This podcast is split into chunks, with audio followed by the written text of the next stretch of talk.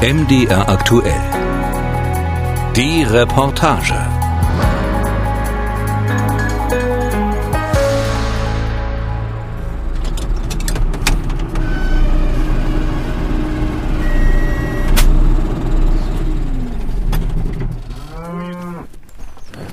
Am Rand von Obersachswerfen mit seinen 114 Einwohnern hält Markus Gerbote den Trecker vor dem hölzernen Rinderstall mit dem Giebeldach an.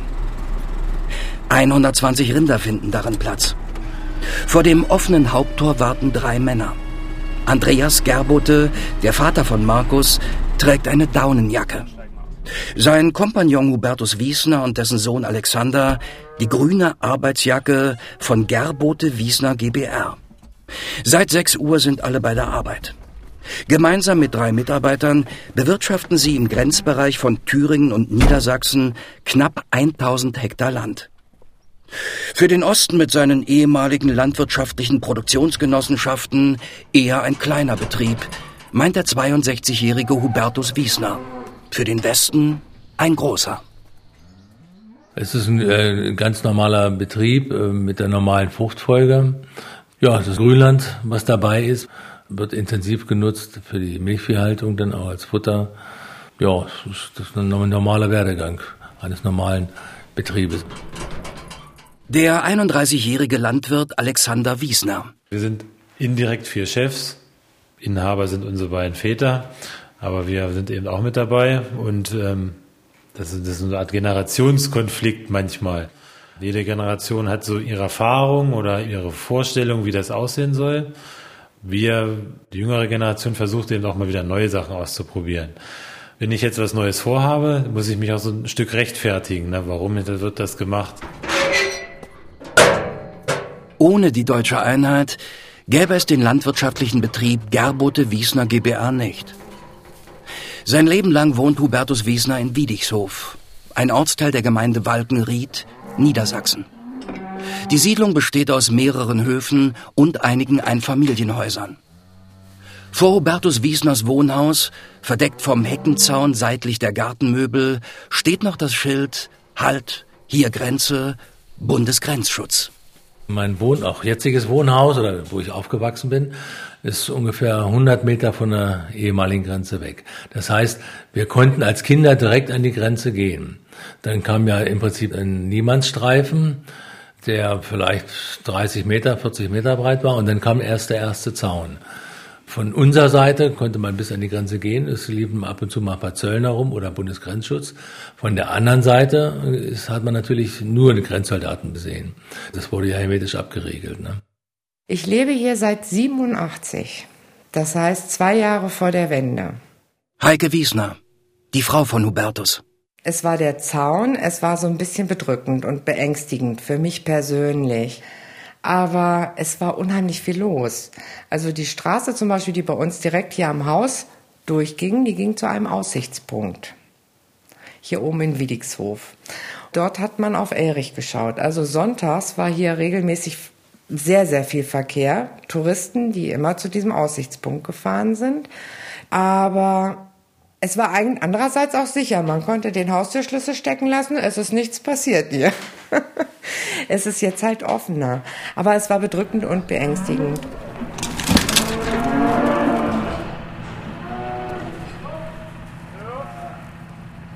Andreas Gerbote, heute 52 Jahre, ist auf der anderen Seite der Grenze aufgewachsen, in Obersachswerfen, Thüringen.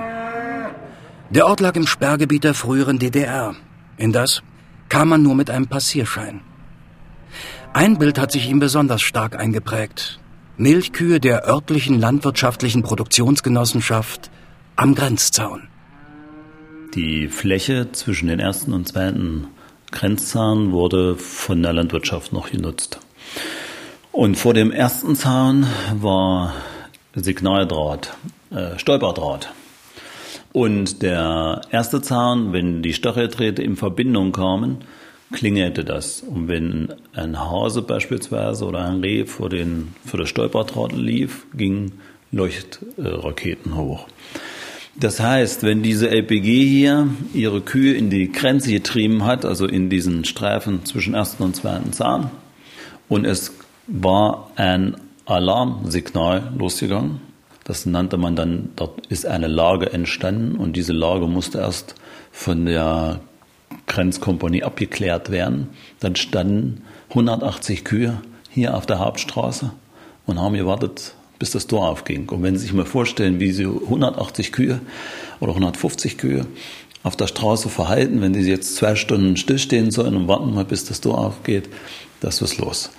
Also, und das war gang und gäbe. Ein Milliardenkredit bundesdeutscher Banken, eingefädelt durch den DDR-Staatssekretär, Devisenbeschaffer und Stasi-Offizier Alexander Schalk-Golodkowski und den bayerischen Ministerpräsidenten Franz Josef Strauß, rettete die DDR 1983 vor dem Staatsbankrott. Aufgrund dieses Geldgeschäftes wurden die Selbstschussanlagen abgebaut. Aber zuvor ist da immer mal, dass der Krankenwagen fuhr und äh, Menschen dort verletzt wurden oder zu Tode gekommen sind. Das haben wir hier aber gar nicht mental vernommen, weil das sofort abgeschirmt worden ist. Drei Jahre vor der Wende haben die Wiesners in Wiedichshof einen Alarm erlebt. Es war vielleicht drei Jahre vor der Wende, plötzlich im Dunkeln hat der Hund angeschlagen. Es war so abends um zehn, halb elf. Und äh, ich habe nachgeschaut, stand plötzlich ein junger Mann auf dem Hof, total verängstigt, verschwitzt und äh, hat mich gefragt, wo bin ich hier? Ich habe ihm den Ort gesagt, er sagte, wo, wo, wo ist das, Westen oder Osten? Ich sage im Westen. Und äh, das war im Prinzip ein Streifensoldat der über die Grenze, äh, weiß ich, ich weiß nicht, wie er drüber weggekommen ist, geklettert ist. Wir haben ihn aufgenommen. Ich habe den Bundesgrenzschutz angerufen, den Zoll angerufen. Die kamen, haben den so ein bisschen äh, beruhigt und auch ein bisschen vernommen. Und äh, was ich nicht vergessen werde, eine Grenzschutzsoldat sagte, sie müssen uns aber zeigen, wo sie über die Grenze gegangen sind. Dann fing der Mann auf einmal an zu weinen und hat gedacht, die schieben den da wieder rüber. Das war richtig herzerreißend, bis sie den wieder beruhigt haben. Ne?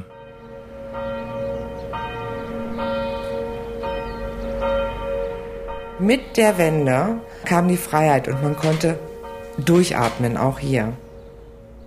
Die Öffnung der innerdeutschen Grenze vollzog sich von der Nacht vom 9. auf den 10. November 1989 bis in das Frühjahr 1990. Im Februar 1990 bestanden 192 Grenzübergänge, aber es gab noch keinen zwischen Obersachswerfen und dem ein Kilometer entfernten Wiedichshof. Am 13. April 1990 haben wir von Obersachswerfen her und der Ortsteil Wiedichshof vom Weitenried her die Grenze abgebaut. Damals war Andreas Gerbote 22 Jahre. Das heißt also, die Straße gab es nicht mehr. Da war auch keine Betonsschicht richtig mehr drauf. Das war alles verrast. Ich kannte die gar nicht. Bin ja da nie hingekommen. Und wir hatten uns hier vom Dorf her organisiert und die Wiedigsöber haben das dann gesehen, dass wir hier den Strickmetallzahn abbauen. Das war also am 13. April 1990. Das haben die Anwohner selber gemacht, weiß ich. Die Obersachswerfer sind da ausgezogen und Windighöfer. Sabine Wegner ist seit 2014 Pfarrerin in Obersachswerfen, Liebenrode und Mackenrode. 1988 ist sie als junge Vikarin in das Grenzgebiet der DDR gekommen. Dann sollte sie sozusagen feierlich eröffnet werden. Und das wollte man damals nicht, dass es der ehemalige Bürgermeister macht. Und da kam man auf mich zu, ob ich nicht nach dem Gottesdienst, war Karfreitag Gottesdienst, ob ich da nicht die Grenze eröffnen könnte. Und äh, ich, na klar, mache ich gerne nichts Lieberes als das. Und ich wurde dann nach dem Gottesdienst mit Kutsche abgeholt. Äh, es war wunderbar. Aus dem Ortsteil gab es eine reiterpassionierte Familie, äh, die mit Kutsche kam. Und dann wurde ich dorthin gebracht, war schon alles versammelt. Die Willigshöfe auf der einen Seite, die Obersachswerfer auf der anderen Seite. Ja, und ich durfte dann noch ein bisschen poetisch werden und feierlich. Und man hatte ein Band gespannt und mir auch die Schere besorgt und dann durfte ich da die Grenze feierlich eröffnen. Das war, äh, denke ich mal, 1990 Karfreitag. Danach gab es noch eine kleine Feier oder wir waren, wir kannten uns ja nicht. Ich kannte also in Wedichtshof niemanden und den ersten, den ich getroffen habe, das war Hubertus. Ich habe dem, äh, wann war es, 87, den elterlichen Betrieb übernommen von meinen Eltern. Es waren damals 20 Hektar Eigentum da, 20 Hektar Pacht und vielleicht so 30, 35 Kühe, Milchkühe im Stall. Es war so ein durchschnittlicher Betrieb, wie sie jetzt hier in Niedersachsen, in Südniedersachsen so vorhanden waren. Mir war damals schon klar, dass es wahrscheinlich nicht immer so weitergeht. Deswegen dachte ich, wo dann die Grenzöffnung kam, du musst dir Gedanken machen, vielleicht ist das auch eine Chance. In Obersachswerfen wohnt Andreas Gerbote im fast 400 Jahre alten Wohnhaus der Familie. Es ist aus Klinkerstein und Fachwerk gebaut und bildet mit Scheune und Stallung die Form eines Hufeisens.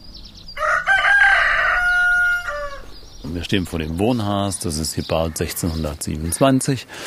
Wir haben hier zum Teil zu vier Generationen gewohnt auf dem Hof. Meinem Vater bis hin zu meinem Enkel. Und das finde ich halt so ein Mehrgenerationenhaus wunderschön. Seit 1627 bewirtschaftete die Familie Gerbote ihren Bauernhof. Selbst noch in der DDR, dem Arbeiter- und Bauernstaat. Wir haben also einen Hof vom Frühjahr her mit 30 Hektar bewirtschaftet.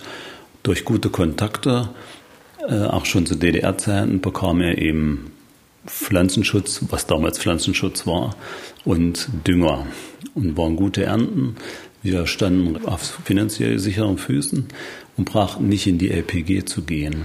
Waren also immer noch in Konkurrenz zu den damaligen LPG. Und die LPG, speziell hier auf den Dörfern, liefen überhaupt nicht. Ja, und so war das eben der sogenannten herrschenden Klassen Dorn im Auge. Das kann so nicht funktionieren. Hier müssen wir ein Exempel statuieren. Und so sind meine Großeltern dann im Alter von 63 und 60 Jahren worden. Bei der Aktion Kornblume am 3.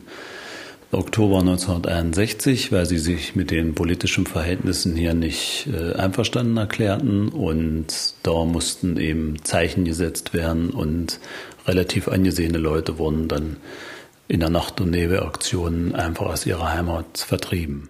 Mein Vater, als meine Großeltern assoziiert wurden, musste er in die LPG eintreten. Aus diesem Grund durfte er Haus und Hof behalten und hat seitdem in dieser LPG Obersachswerfen, später der Milchproduktion Schiedungen gearbeitet. Das heißt, in dem Objekt, wo wir jetzt gerade sind, war er Anlageleiter von der Milchviehanlage.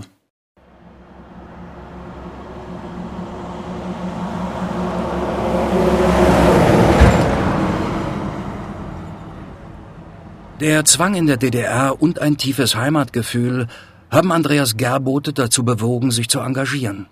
Damals als Demonstrant, heute als Bürgermeister. Deswegen engagiere ich mich auch äh, seit der Wende und ich bin auch mit zu den Demonstrationen 1989 gefahren für diesen freiheitlichen Rechtsstaat. Wenn auch nicht alles Gold ist, was glänzt. Aber sagen zu können, was man denkt und hinzufahren, wo man möchte, das ist ein großes Gut. Und das muss man pflegen. Bei den ersten Begegnungen im Frühjahr 1990 ist Andreas Gerbote noch Autoelektriker und sein Vater arbeitet in der LPG. Hubertus Wiesner bewirtschaftet 40 Hektar Land und hat 35 Milchkühe. Ja, der Gedanke mit der Landwirtschaft, der ist ja nicht sofort entstanden, weiß ich jetzt nicht, aber wurde nicht sofort darüber gesprochen. Man lernt sich kennen und äh, es gab dann eine Sympathie und wie das eben so ist, wenn man Menschen kennenlernt. Und es war ja auch eine ganz verrückte Zeit, eine Emotion. Emotionen, die sind ja übergekocht, äh, wo der Zaun aufging. Ja, wir haben uns unterhalten. Er hat mir seinen Betrieb gezeigt, seinen Stall gezeigt und ich habe ihm halt erzählt, dass ich auch die Idee habe, einen Landwirtschaftsbetrieb zu gründen, unsere Eigentumsflächen wieder aus der LPG rauszunehmen und selber anzufangen zu wirtschaften. Man hat sich dann ab und zu mal getroffen und vielleicht auch privat was zusammen gemacht. Und äh, ja, und dann kristallisierte sich das ja so ein bisschen ab, dass man von der Regierung her versucht hat, die Landwirtschaft so ein bisschen zu privatisieren. Und da kam dieser Gedanke eben so. Ne? Hubertus hat gesagt, also wenn du das möchtest, dann helfe ich dir. Und im Frühsommer 1990 haben wir dann die Flächen gekündigt bei der äh, damaligen LPG und unsere Eigentumsflächen und 40 Hektar Pachtfläche aus der LPG rausgenommen und hatten zu der Zeit nur einen Trecker und weiter noch nichts. Der Anfang der ostwestdeutschen Erfolgsgeschichte. Bestellt haben wir mit Hubertus seinen Maschinen. So sind wir in Gang gekommen. Ich weiß, im Juni 1991 haben wir dann die ersten Kühe gekauft, hatten den Stall zu Hause umgebaut. War gar nicht einfach von Banken auch Kredite zu bekommen, weil, naja, das Vertrauen in die Landwirtschaft nicht allzu groß war. Aber es gab noch Förderprogramme, Investitionsförderung. Und so haben wir uns nach und nach naja, durch Zusammenarbeit entwickelt haben Maschinen gemeinsam gekauft. Wir haben normal angefangen. Andreas ja auf seinem Hof mit den ersten Kühen, die er gekauft hat, mit seinen Hektaren. Ich habe ein paar Hektar so zugepachtet und ich weiß gar nicht, Andreas, ab wann? Ab 91? Nee, ab wann ist die GBR? Ab 92. Ne? Gab es denn nur noch ein Konto, ein Laden? Das war es denn so mittlerweile, dass Andreas so mehr das Augenmerk auf das Vieh hatte und ich so ein bisschen mehr auf die Außenwirtschaft. Ja, dann kam das mit dem Stallbau dazu, da hat man eine Quote dazu bekommen. Und äh, ja, so, so ging das dann jedes Jahr, hat sich der Betrieb kontinuierlich entwickelt. Und äh, irgendwann haben wir mal einen ersten Mitarbeiter gehabt, weil wir es so gar nicht mehr geschafft haben. Das ist dann 1992 der Gedanke gereift, den Kuhstall die wir hier sehen, gemeinsam zu bauen. Das hatten wir 1992 vor, haben aber nicht bedacht, wie kompliziert das Baurecht geworden ist, haben also ein Jahr gebraucht, bis wir die Beantragung dann durchgeführt haben. Und 1993 haben wir für rund 1,1 Millionen inklusive Mehrwertsteuer gemeinsam den Stall für 120 Kühe erbaut. Und so kann ich einfach sagen, ist nach und nach Fläche dazugekommen. Wir haben eine sehr gute Leistung die ganzen Jahre gehabt. Jetzt verkaufen wir sehr gut Zuchtvieh. 1997 haben wir an der Stelle, wo wir hier sind, die ehemalige LPG-Anlage aufgekauft. Im Laufe der Jahre wächst und wächst der landwirtschaftliche Betrieb. 1997 kaufen Gerbote Wiesner die stillgelegte LPG-Anlage auf. 2007 bauen sie eine Maschinenhalle, 2011 den Stall für das Jungvieh. 2016 technisieren sie den ganzen Kuhstall und stellen den Melkvorgang auf Roboter um, auch weil gut ausgebildetes Personal schwer zu finden ist. 2017 erhält der Betrieb den Thüringer Tierschutzpreis für die artgerechte Haltung der Milchkühe. Heute ist Gerbote Wiesner GbR einer der leistungsstärksten Milchwirtschaftsbetriebe in Thüringen. Erstaunlich dabei ist, der landwirtschaftliche Betrieb hat sich ohne nennenswerte Konflikte entwickelt.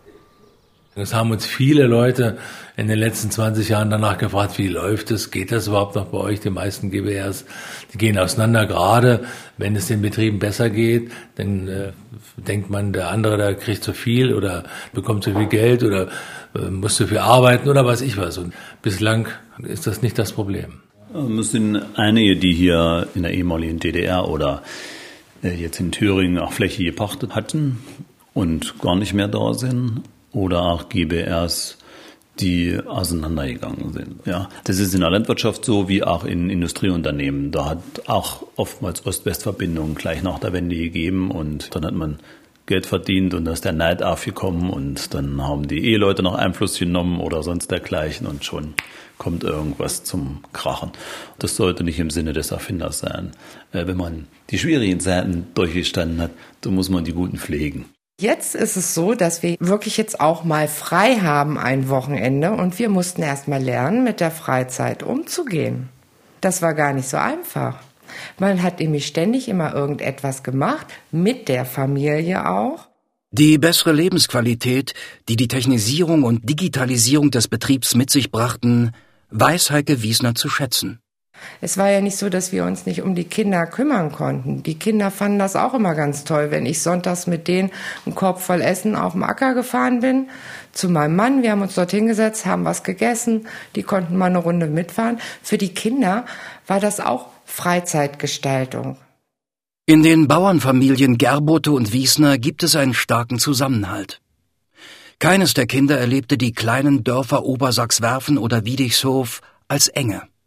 Weder Markus Gerbote noch Alexander Wiesner.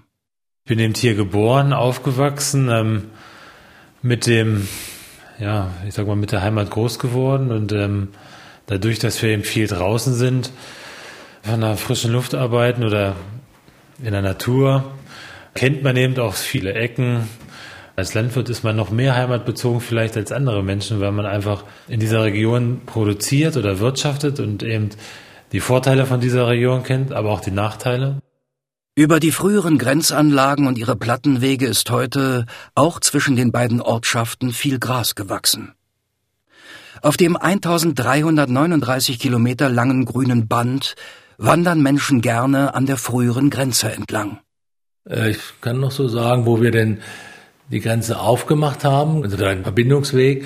Es war bestimmt ein halbes Jahr lang noch oder ein Jahr lang noch, wenn ich dann darüber gefahren bin, egal ob mit Auto oder Schlepper, es hat immer noch gekribbelt im Bauch.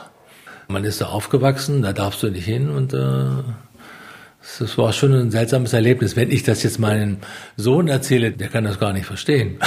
Aber es ist halt so. Ne? Ich kenne die Grenze eigentlich ganz schwach noch. Ich war zwei Jahre alt, wo der Zaun aufging. Deswegen Ost oder West ist für mich kein großes Thema mehr. Genug erzählt. Markus Gerbote braucht alle Mann. Sie lassen die Jungtiere zum ersten Mal aus dem Stall. Die sollen jetzt im Grunde ja das bisschen das Crossfressen lernen, sollen lernen, dass sie sich an den Stromzahn gewöhnen. Und das Wechseln in den Stall können sie freiwillig entscheiden. Ne? Normalerweise sind die Kühe lieber grasen. Das ist einfach so. Drinnen der Stall, die Box ist ihre sichere Umgebung. Bis sie das jetzt gelernt haben, dann geht's weiter auf die Weite nach Limrode. Ne?